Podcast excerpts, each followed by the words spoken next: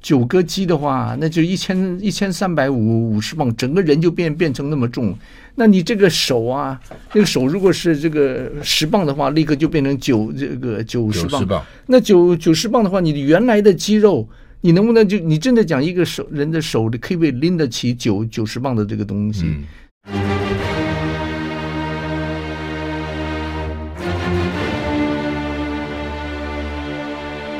赵少康时间，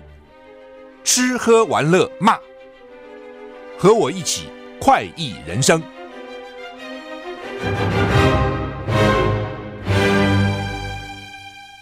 我是赵康，欢迎你来到赵少康时间的现场。我们现在很难得啊，请到王立珍先生呢，这个好不容易从美国回来啊，那我们要介绍他的新书哦，我们必须去哦，英文的《Chosen and the Few》，谈飞行员的故事啊。王先生你好，呃，张燕好，呃，各位听众好，这第五本了，这是《飞鹰的故事》第五第五本，飞行员的故事。对哦，那呃，我看说你已经访问了六十个，写了六十差不个多飞行员的故，事，因为每一本书就差不多十个到十五个之间。嗯嗯，那呃，为什么你这么执着写飞行员？呃，这是从小的一个 passion，呃，从小的因为自己想要当当飞飞行行员员，没呃没，做，这个没有办法去做。然后我在美国学到飞行，会学飞行了以后，我就就觉得才那个时候才觉得，就自己对飞行的兴趣，并没有像对飞行员的故事那么大。哦啊，所以我就是后来就是花了很多的时间，就是去访问飞飞行员，把他们的故事去去写下来，让更多的人可以去知道他们为我们做了一些什么事情。所以你自己有飞行执照，对有开飞机执照，对你自己也是航太工程师，对，所以对对航空本来就有兴趣，就是了，从小就有兴就有趣。兴趣。嗯，那为什么没有去当空军呢？我戴眼镜啊，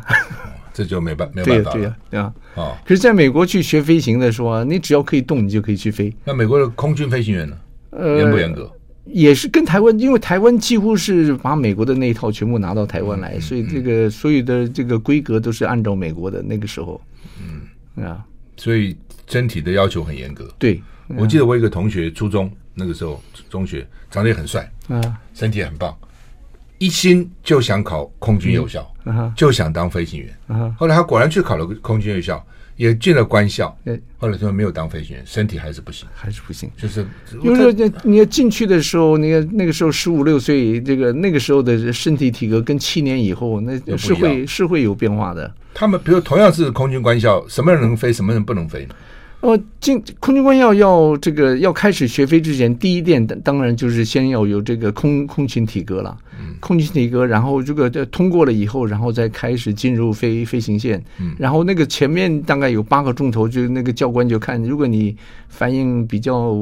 不如那些这个人这个灵敏的话，他就把会先筛掉一一些人了，就这样子。我有个朋友儿子去考，他去当海军，现在嗯海海关，他说他去考，就是他要他辨识什么方位啊，什么一大哦，堆对，这些东西都那弄不出。这个那是哦一开这是一开始的，一开始在体格检检查的时候。啊，所以这个跟人的本能有关，就是有些人就是适合，有些人就是不对适，合。我那真的是这个样子。那到到底怎么样适合，怎么样不适合？我比如说我们怎么知道我们适不适合呢？一定要做测呃验要才知道。真嗯的是要上上了飞机以后，呃，就是完，当你这个你体格完全适合的时候，真的，一上飞机，然后教官就跟你讲说应该怎么样做，那个时候你你一动起来，他就知道，那我哦这样就子差不多，就像我们这开开车子一样嘛，开车还好，没有那么当然，开车的这个风险比较小一点，可嗯是开车的时候，你在旁边，你就可以看到说，这个人开车那你怕不怕嘛？嗯对吧？但是会开车跟会不开开飞机有两回事情了、啊还是会开车就比有可能比较会开飞机。呃，比较好一点。像像我父父亲那一代的人，他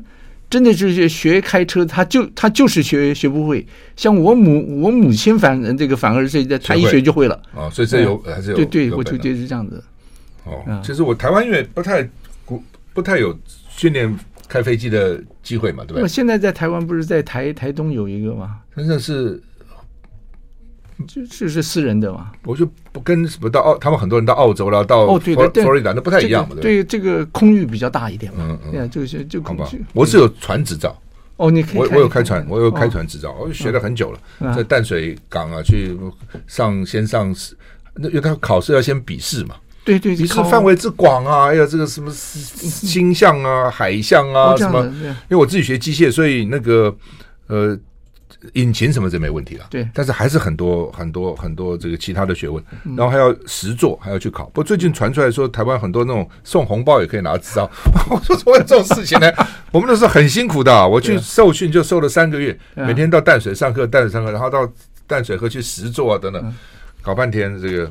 我有传执照，如果台湾有训练飞行的，我一定也去学，在美国去学的话，那就是要先考过笔笔也试，是有笔试。嗯笔试，然后然后真正飞行，然后再有最后有一个口试，哦，还有口试，还有口还有口试。你刚提到，因为前一之前我听很多年以前的了那个有一个中将啊、嗯在行政院，他跟我讲说，他去参加一个山地原住民立委的庆典，啊部落的庆典，啊他回来跟我讲说，哎呀，他那个部落好多原住民都是飞行员啦、哦为什么？第一个体格不高，啊，就是战斗机你不能太大，不是这个这个是一个 miss，因为是吧讲啊没说有这样吗？飞机是按照美国人的身身材去设对去设计的，对并但不是按照台湾人的身但是形。他那个仓有那么大吗？不，他嗯第一个他讲说，也许比较灵活，不知道。第二眼睛，对，台湾的原住民眼睛都很好。哦对啊你你现在平地几几乎很少眼睛正好的正 嘛，正常。他那个眼睛非常好，所以他说他那个部落出了很多飞行员这样子。嗯哦，所以这跟体格有关系。哦，回到你你你这你这次写了多少个？十几个？十13个十三个哈。对对，我我看到那个高就高是秉承是吧哦高，对他问他怎么回事？到底你高后来他们他们是说机器都没问题。我本来在看你写，我以为说是不是飞机发生问题了等等，它是承受不了这个 G 机的力量。这对这个机的力量到底是什么？我鸡的力量是我们现在就地心引力嘛一个对地心对引力地一心个引鸡力，嘛我啊们现在这这边是一个一一个个地心一引力个一鸡个嘛，鸡然后嗯经过你很快的这个速度向这个四十五度转的时候，那个时候差不多是两两个有鸡。离心力出对，去，这这个东西就我们就讲说，你骑摩托车的时候最容易感感感觉到，嗯你有时候骑到那个转弯的时候，你会觉得这个头盔是向你身边压压下来，因为那个时候两个鸡的话，头头盔如果本来是一公斤的话，它就变成两两公斤那么两重公了斤。。嗯，对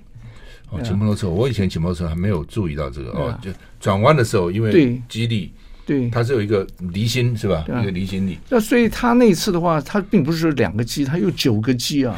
九个鸡的话，你想想看，一个一个人如果像他，如果如果我们我不知道他到底有有多有多重了，嗯，如果是是有一百五五十磅的话，嗯，九个鸡的话，那就一千一千三百五五十磅，整个人就变变成那么重。那你这个手啊，那个手如果是这个十磅的话，立刻就变成九这个九十九磅十，磅，那九九十磅的话，你原来的肌肉，你能不能就你真的讲一个手人的手可以不可以拎得起九九十磅的这个东西？如果你拎不动的话，你那你自己的这个手你都没办法动了。哦，这么严重。那就那他到九，所以很多人到九个 G 的时候他就昏过去了。在他的情况下的话，就是判断就很可能他就是在九个 G 的状况下他他昏过去了。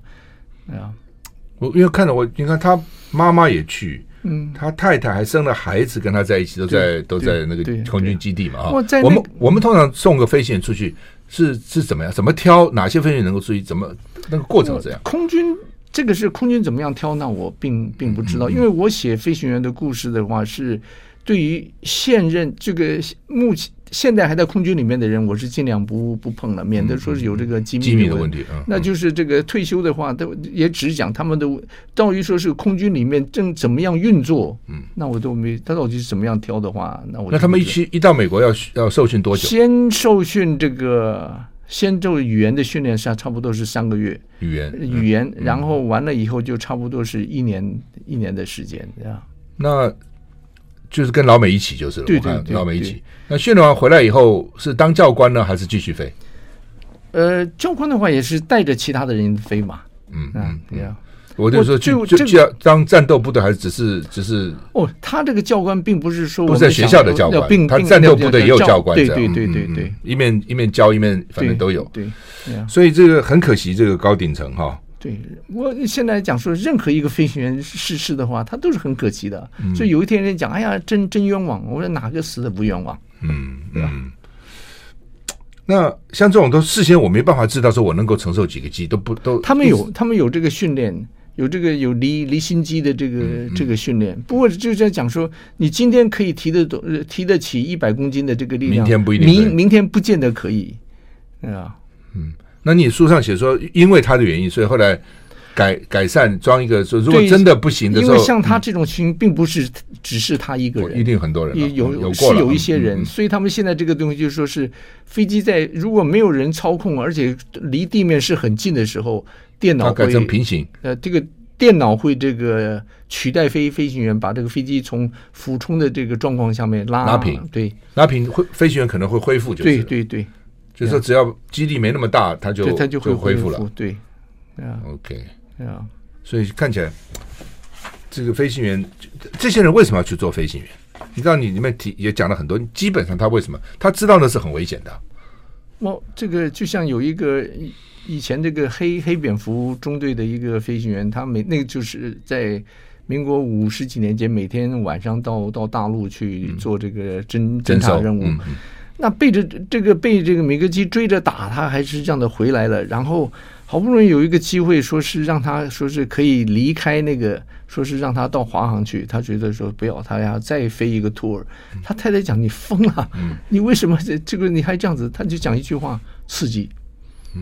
啊，任何一个时候，在这个这个年轻人里面，都有那种个人英英雄主义的这个心心理在那个里面嘛。而且对于这个像这个，而且年轻人对速度的渴渴求，说骑摩托车、开开车子，然后就讲说是能够开飞机，对吧？那就是在年年，所以年轻人嘛，就是那那段时间里面是会有这样子的意愿了。嗯好，那可能每个人也不同了啊。还有那当然是另外就是家庭背景，还有他对对他对，个人可能这个对对当飞行员的使命感，跟每个人都不一样，对啊、不一样是我们现在访问的是王立珍先生，谈他的新书哦，这个我们必须去啊。嗯，那呃，这书名为什么这样去？我们去，我们必须去，去什哦么？去哪里？ OK，这个书名最最近几年呢、最最近十多年，这个因为讲到空军的时候，常常有人讲一句话，就是我们必须去，下一句话就是但不一定回来。这句话，这个是非常悲壮的一个口口号，所以很多人就在那边讲说，呃，这是当年空军里面流传的一个口号。所以我要就我也写过一篇文章讲，no 这句话是我先写写出来的。我在这个一九六八年的时候，我才在这个念嗯新新竹中学的时候，那个时候我是非在教教室里面，我从来不不听讲的。嗯这个老老师在那边，我还记得那天是上英文课，嗯老师在讲 shall 跟 must 有什么不一嗯样、w e shall go 跟 we must go 什么不一样？到现在我有的时候我还我还是不想不搞不不了清解，可可是呢，他讲了一句话，我们必须去。当时这句话给对我一个非常大的一个震震撼，嗯嗯我就在课堂上我就写上，我们必须去，但不一定回来。嗯啊，因为那个时候我常，那个时候我已经开始这个写空军的事情了。高中的时候，高就哦高中的时候，我第一篇文章就是在那个放在《青年战士报》，那个时候叫《青年战士报》，是现在是这个《青年青年日报报嗯》对啊，那那个就是我在火火车上面听到有几个飞行员在讲一个故故事，我听到了，我回来把它这个就写写下来哦哇嗯嗯，啊。所以那时候你对飞行员就有兴趣。我从小就对飞行员就有兴趣对是对麦克阿瑟讲有名话，在菲律宾了，We shall return 对啊对啊。。好，我们休息一下再回来。 I like Ealing Sound. I like radio. 我是赵少康，欢迎回到赵少康时间的现场。我们现在访问的是王立珍先生，谈他的新书《我们必须去》啊，远流出版出的啊。那呃，十几个飞行员故事，要不然你就帮我们一个个讲讲吧。你觉得这哪些？这当然每一个应该你都觉得蛮印象蛮深刻，但是你觉得哪些你你想介绍给我们听众？这本这本书里面第一篇故事就是在讲这个一九九六年在总统大大选的时候，嗯因为这而且这个事情我觉得跟现在的情形是非常相相像的。嗯，呃，因不为过那个时候老共飞机没那么常来嘛，偶尔来一下，大家很紧张，对，对不对可？是那个时候就是讲说是呃，他在那边，我们也也也派派飞嗯派飞机机去去派飞机去，然后而且那个时候还是我们二代机根本没有的时候，是这个幻象也没有来，F 十六也没有嗯来，只能派到 F 十五，而且 F 十五也用了就很不是 F F 五了，嗯，就也用了很多年很很多久年了，嗯呃，所以他那天这个张惠荣上校是八大队的这个大队长，嗯，呃，然后他就接到一个任务，临时任务，说是让他从花莲起飞到平潭那边，嗯，呃，然后四架出这要带嗯四四架架四架飞机去，嗯，这件这个故事 看起来那个时候要连凑四架飞机都很困难了。对，啊不，是那，因为任何时候说是你一架飞一个中队里面有多少架飞机的话，完全每一架飞机都能够说能够用，是几乎是不可能的事情了。嗯呃，所以要凑人，还要再凑飞飞机，嗯就是在就在这种情况下嘛，还要去出出这种任务嗯，啊、就是呃，因为老共飞机过来了。对，啊，所以我们本我看这个书，等于是四架轮了，四架再去，四架再这去个这中样。共它有的它的飞机多嘛，多嗯所以我就想到说是这个范元燕来来的时候，嗯当时这个呃很多这个台湾的记者就问他说，呃，你这种飞机是中共自己拼凑的还是这个苏联制造嗯的？然后他当然他也会了解这种情况，他说我们飞机是中共自己拼拼凑的，嗯然后他讲说那你有这个，然后他在讲说你这种飞机那有多少架？他说有三千多多架。嗯然后他讲，我希望能够那些人全部都能像我一样飞飞奔自由，大家就好高兴，再拍一拍手。嗯我第一个想三三千多架，你台湾放哪 里？对吧？嗯就是你他们的飞机它就是多值跟量来来讲的话，它不要讲值怎么样，我们先把值放到一边的话量，它的量它就比你多多很多。嗯，啊，说你以一时当百的话，一一以一当当十十嗯，以一当十的话，他来十二架，你怎么办？嗯，对吧？这是一个问问题啊、量啊，但那量量是非常大的，所以他他这篇文章里面讲，他在那边四架飞机就在那边巡逻，嗯然后人家四架飞机也在那边就是在那边抗着，然后他这四架飞机油少了他就走了，嗯然后他另外四架来了，嗯然后另外另外四架来了，你就没有你就没有后面的补补补就充点，它可以等于用车轮战法对对对来了，对你就就是没有办法，你没有那么多对优比，没有那么多后备。对现在的情况呢？我还就是我讲说是我对现在的这个情形嗯就是不这个不了解，而且我并不愿意去这个探探索这个，嗯，对啊。那呃，两边好吧，你既然谈到两岸，两边飞行员的素质到底怎样？数值的话，在五零年代、六零年代那个时候，那不用讲，我们的数值绝对是比他们好，因为那个时候的飞行时候那个时间多。那个有一个飞行员他就跟我讲，说我们把这个事情讲得非常简单，你脚踏车、骑脚车会憋憋车嘛？嗯我一个礼拜，我一个月我要练三十个钟头，这是我们的飞行时间。中共的时间是五个钟钟头一个月，我他为什么那么少？油嘛，也是这啊就是是国上就是哦油哦是油国家油穷的时候嘛。嗯，对啊，所以那我们的这个就是以一对一来比的话，我我们们是的技不不术错的绝对是比他们好的。对啊，一般来讲啦，嗯，对啊，不过这这到最后回还是回到质跟量嘛。好，我们现在访问的是王立珍先生，谈他的新书哈，我们必须去，我们休息一下再回来。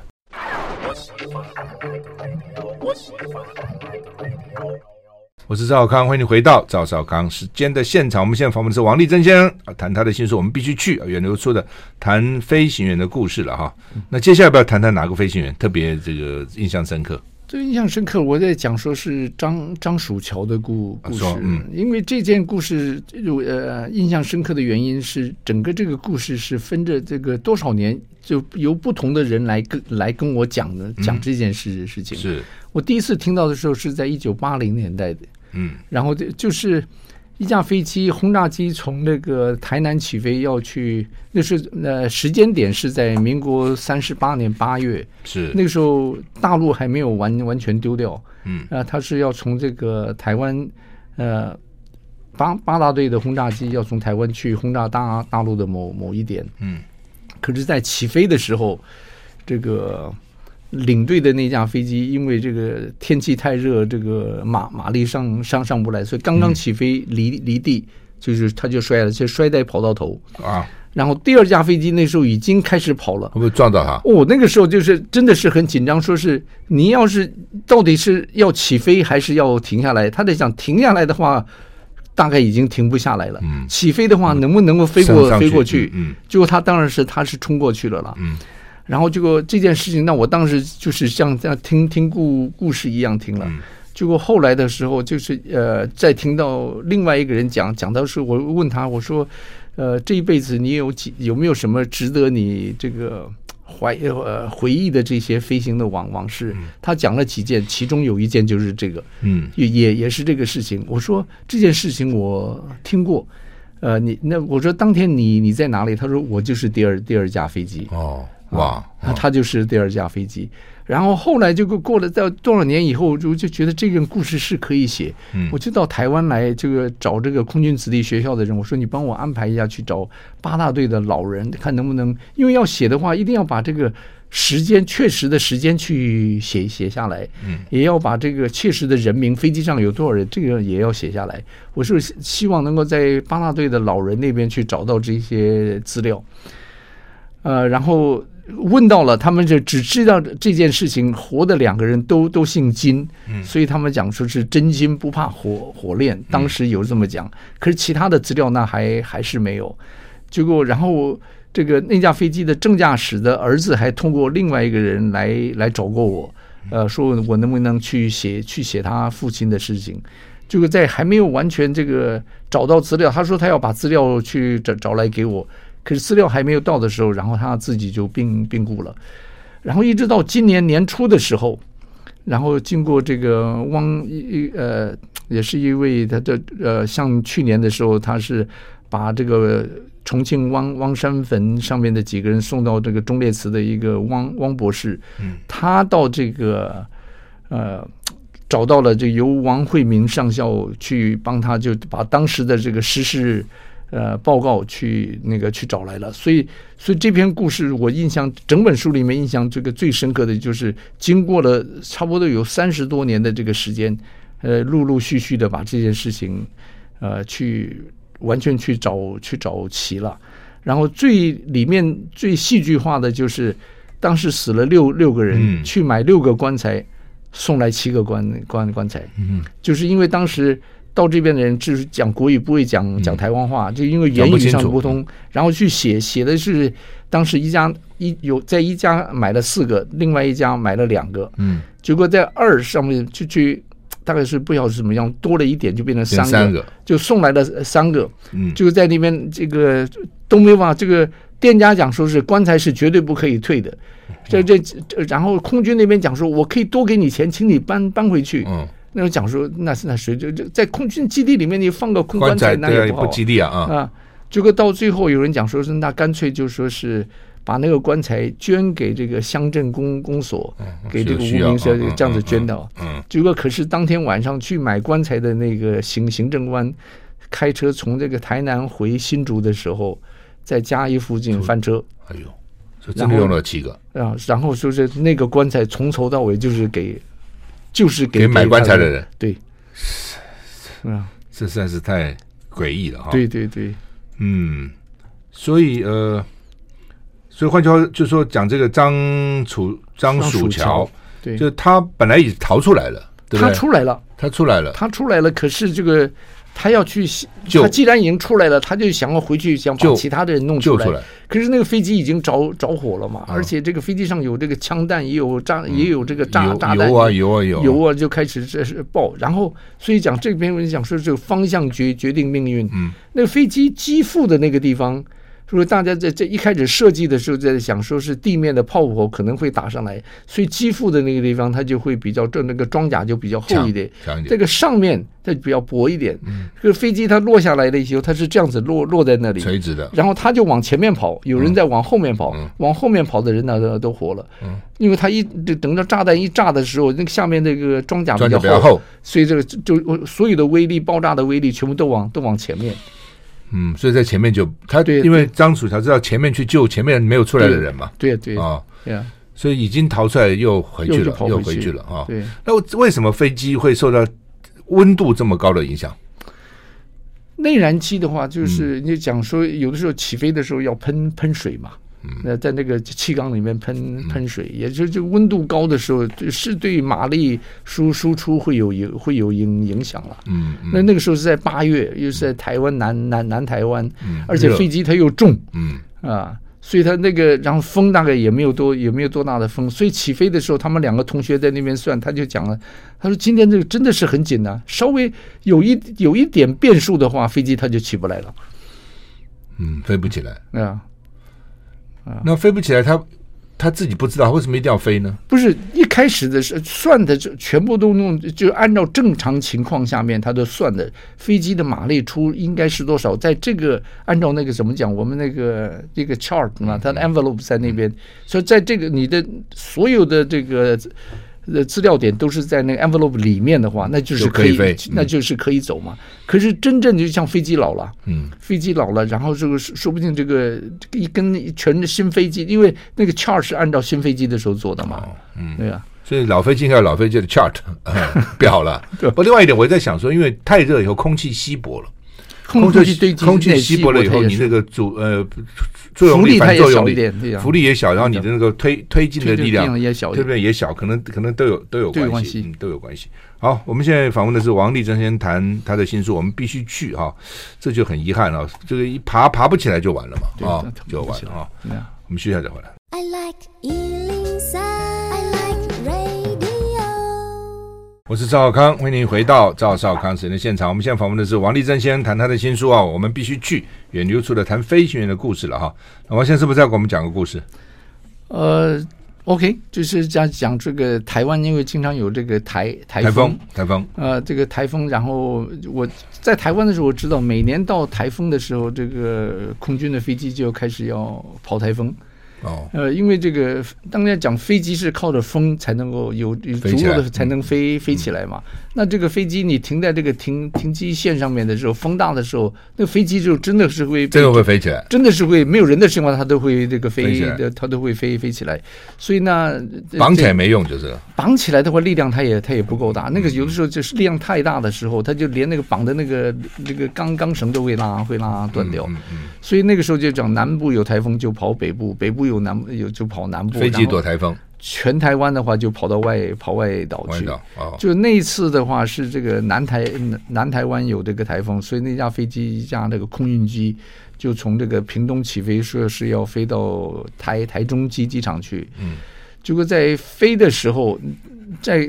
其实那么很短一段时间嘛，大概大概半个多钟头它就到了。嗯飞机刚刚过这个过刚刚过嘉义，先是一个发动机呃产呃发发生问问题。嗯，那这一个飞机，那个那个时候就讲 C 幺幺九是大家现在讲的老老老母母鸡机机嗯简的嗯，一个发动机坏了。嗯他说 OK，那一个发动机坏，我们就是跟那个嘉义讲，我们转转回去到到那边它去一嗯共降几个落发动机？两个发动两机，个发就动哦哦断坏了一个一还无个就所谓嗯。嗯结果转过去的时候，另外一个那也坏了。啊哦啊，我这个时候那就是也严这重个了啊问问题就相当严严重了，一个大花那个那么大的一个运输嗯飞机嗯机就变成一个滑滑翔机了。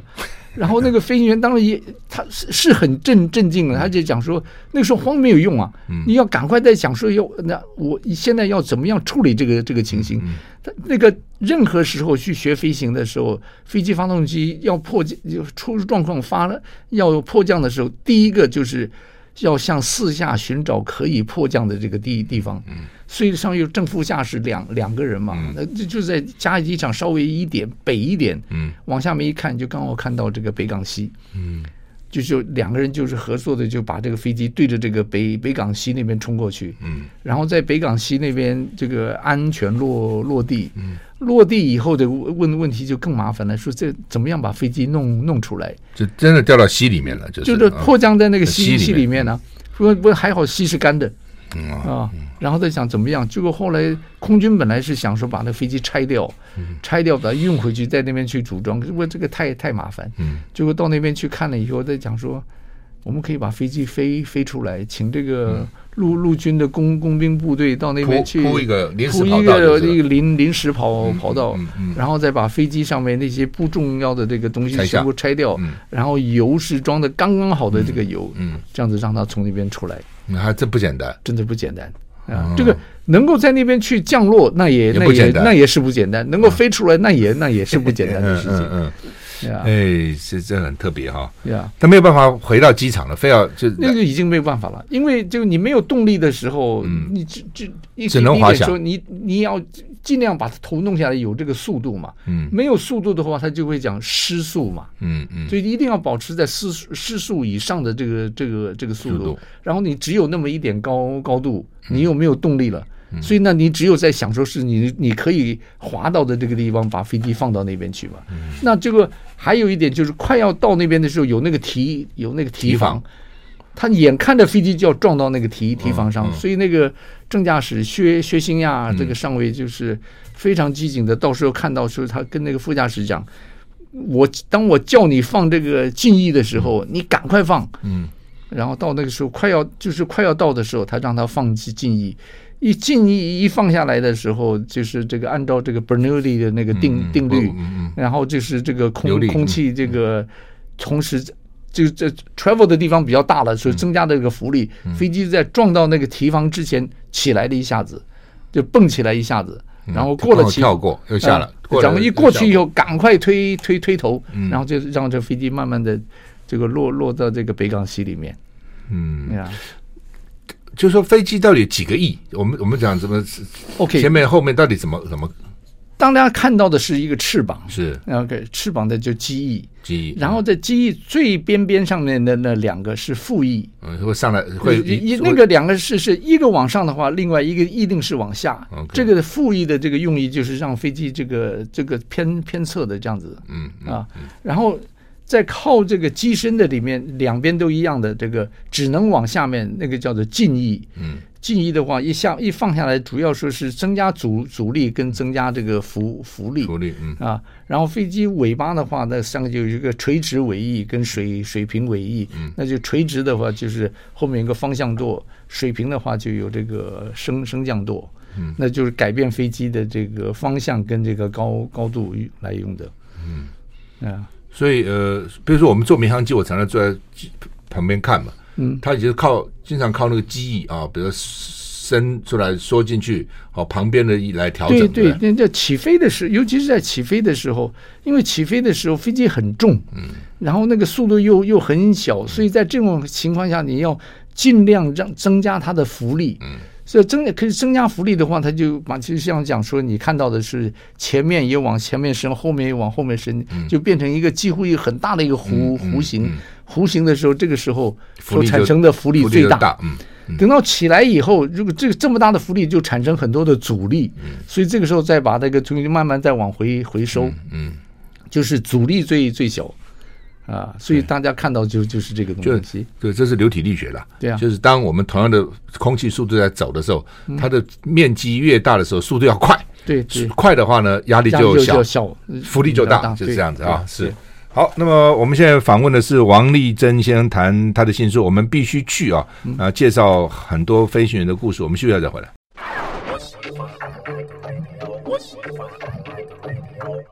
我是赵康，欢迎你回到赵少康时间的现场。我们现在访问的是王立珍先生，谈他的新书远流出版出的《我们必须去》呃《The Chosen the Few》啊，那谈飞行员的故事哈、那这是第五本对不对？对对那跟其他有什么不同？其他四本。这一本里面我呃是有谈到说是在训练的时候嗯，也也是会让人这个为国哦牺牲的。你这边有说美国说五架失事，呃，五架死，五个死的飞行员，四个都是训练手死的。对对对。哦，所以这个东西，像我以前的话，这个讲到说是这个作作战阵亡啊，嗯这个是很多人这有这个非常悲壮了，为了国为了国家，嗯，然后这个上上战场，然后这个不就不管是因为说是被击落，或者是是怎么样，尤其是在大陆对日抗战的时候，很多是这个样的嗯事事情。到台湾的话，大家呃这本书里面就提到说是在训练的时候，嗯，也一样是这个风险一样一样是很大的。然后可是也要让人家知道说为什么要这个训练，因为在嗯抗战刚开始的时候，我们的情形也是一样，飞机不多，嗯汽油不多，子弹不多。那那个时候就会有人有空军里面就有两两派人，有一派人讲说是，既然我们的油也不多，嗯子弹也不多，嗯，那就要留着，等到真正日本飞机来的时候，我们能才能上去保卫领、嗯就平常不要，用，不要平常不要用。可是另外一方面讲说，如果你不用的话，这些人一点经验都没有，嗯上他去上送去死的，对啊，他就是这样子啊，嗯啊，所以他大家就会在在讲说，为什么要要要这样要这样子做？嗯我记得我访问那个以前前总长陈陈胜陈胜林嗯林的时候，他就跟我讲说，那所有的这个在天在天上在训练的时候，那都是在玩命啊，啊。他说，所以我后来我也写过，就是因为有他们在玩玩命，在战时的时候，我们才能保命。我们才能保命。嗯呃，就是经过他们的这这个样子样子嗯啊，所以他们在你说真的是跟你像您刚才讲的说是武架这个师师武架里面有四个是在这个训练美军的的统计对下对，嗯在在这个那个是在越越战的这个时嗯候，所以这个时候大家必须要这个接接受这个整个在飞行里面，呃，并不是说是很这个怎么讲说就会一一帆风风顺的了，嗯那是有很大的风风险的了，嗯，对啊。那这些飞行员本身都认知吗？应该是认知，知道应的该应该知道。不过他们也是知道，说是任何一次飞行绝对不能掉掉以轻轻心嗯的。所以说一一次飞行一个钟头的这个飞行，经从一开始有这个任务提提示，嗯讲说这个任务提示，我有参参加过过一次，嗯非常非常的这个长啊，在这边在在。就是讲一个钟头的时间，呃，飞行差不多前两个钟头就就开就开始讲，今天我们要到哪里去，啊，我这个是在是在美国那边的时候看到的。我今天我们要到哪里去？在这个时候我们要飞多高？这个时候风速是怎么样？气候是是怎么样？到那边去的那边地地形是是怎么样？如果发动机发生问题的时候，我们应该怎么样处置？领队应该怎么样处置？这个僚机应该怎么样处处置？然后真正到了训练场的时候，我们要怎怎么样去做？然后这个战管怎么样带？完全去讲过一遍。啊，然后是真的才真正的让你去飞这个去上去上飞机，回来了以后，大家再再坐坐下来，在做这个 debriefing，在这个任务归询的时候，在讲说刚才在飞行的时候几号飞机做了一些什么事情，这个时候是对还是做的这个做的是这个不对，嗯整个去 review 一遍。所以真的一个小时的飞行，前前后后算算起来，差不多要花五六个钟头的时间，一般都有这样吗？那呃都要这样，都要这样都要都要这样子。哇。对啊，所以这这个并不是讲说是去耍去耍帅的时候，嗯那那并不是这个样子。所以王先生意思说，飞行飞行不管在什么时候都有一定的风险，就是在我觉得是是这个样子。嗯啊，像我以前写过一本书，那个《飞航解解密》，就是讲这也就是讲了大概十一二个空难的这个事嗯情。就我在做这个新书发表的时候，就会有人问他说：“呃，你觉得都是这飞个飞机到底安不安全，危不危安险不？安全？这个然后是人为的故障还是怎么样？我嗯说，在我认为，所有的这个飞行实施都都是人为的这个人为，并不是讲在讲飞飞行员的这个嗯这个这个有时过候过错。保养也可能呃从这一开始，很可能就是在制造就飞机设计的时候，设计就有问题。就站在是飞飞行，这是工工程师的错误。然后在装配的时候，这个装配工的这个错这个失嗯误，维修的时候，然后在这个航管，然后气象报告，任何人每一个环节对对那不，你写那个失事，当然这个书不讨论那个对啊做，到嗯哪些事情会造成飞飞机事故？到底我们大飞机的安全是危险？有的时候会怎么样？就是一个很小的这个基建故故障，就是讲一个小的这个基建故障的时候，在一个飞行来讲的话，那就是 abnormal，、这个已经这个不不不正常了。在不正常的时候，飞行员他会紧张，嗯在在紧张的时候，也许就会产生这个操操作错误。嗯，然后操作错误所造成的这个后果，比一开始的这个基建故障的造成的这个后果要严严重的多。嗯，啊，所以他们讲要训练，训练就是训练你在这种情况下面，你能够知道说你不要再再犯错误。通常如果机件已经出问题了，飞行员怎么办呢？那就怎么要个镇定法？镇定法他也不不是，那就是要看你当时还能不能够继续飞，继嗯继续飞行。如果不继不能继续飞行的话，那就很简单，真的就是跳伞，跳伞。那就是跳伞。嗯，啊，那一般民航机应该安全多，民他的航他的也非这种常 就就当然。一开始第一点讲说，像波音七四七的话，会有四个发动机，嗯四个发动机坏一个没关系，坏两个也没关系。这为什么发动机会在空中坏掉了？照理讲，他们都是保养再保养，而且那个发动机那么昂贵，怎么会就就就失事就坏了？这个，因为它那个东西太太多了，有一点点小小东西的话，这个，因为你我我如果你知道它会这个发生故故障的话，你当然不会让它发生故呃发生故障了。嗯你说这这个那个涡轮片在那么高温的那个那个下面，如果有中间有要是有一个发生这个裂裂纹的话，那就很在那么快的这个转转转速速下，它就它就飞掉了，啊。嗯，然后这个电力，然后齿齿轮，然后这个润润滑，那一一大堆的事情啊。然后最终还有现在的叫所有的都是用电电子来这个控控制啊。嗯，这个电子上面如果有一个这个烧烧焊点，如果不是很好的话，对不对？所以所以飞机的保养平，但那个保养当然重要了，但是我也看到很多时候失事之前才保养啊，那他到底怎么保养？怎么会这那样？就就是他保养这个失事的时候，如果你讲说哦，他他他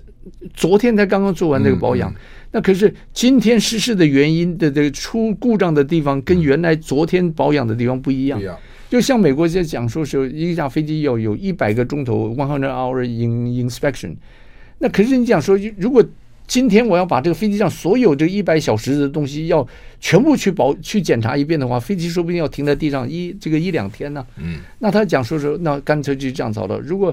今天我只检这个，今天只有三个钟头，三个钟头我只检查这些东东西，这些东西一百个小时之后，我再去检查这个东西。明就是每一个东西都是在一百个小时之内这样子去检查，可是并不是同一个时间去检查。就这一。好，我懂你意思。就这，这我们检查这个一百小时以后再检查这个，那个一百那个的一百个小时以后再检查那个，就是这样对子。啊，所以今天你检查，所以就昨天刚刚保保保养完，说不定昨天保养的是是这个，今天出状况的那那是是另外一个。好，嗯那呃，这本书呃，这本书当然我呃我们必须去啊，但是去不一定回来。嗯对就是对会飞行也要知道，就是对去对去不一不一定是一一定会回来对。对风萧萧兮易水寒，壮士一去不复返，有很可能会这样子会啊。尤其现在的飞机速度又快，那个设备又多，到底要多么？我常常想说，那我们开车其实里面东西越来越多，那飞机嗯我看因为满满的东西哦，那个飞行员到底要要怎样才能够才能够其实驾把飞机驾驭好？其实现在的话，跟以前的飞飞行不一嗯样了。现在的这这新飞机的话，都是人在飞电脑，嗯电脑在这个飞飞机嗯，啊。那全部交给电脑吗？那真的作战起来怎么办？也都电脑来操纵。我像那你像我们以前讲说这个眼睛好，这个原因就说是在市区外，通常人家还没看到你的时候，你看到它了嗯你就可以看到它了。现在来讲说，雷达可以看到四四十里啊。嗯，你也看不到。就是说，所以现在来讲说，其实飞行员眼睛只要能够看到荧幕里面就好东西了嗯那就好了。啊，但是那以后打仗就全部靠电脑决胜战了，嗯几乎这样讲了那几几几乎是这样子了。所以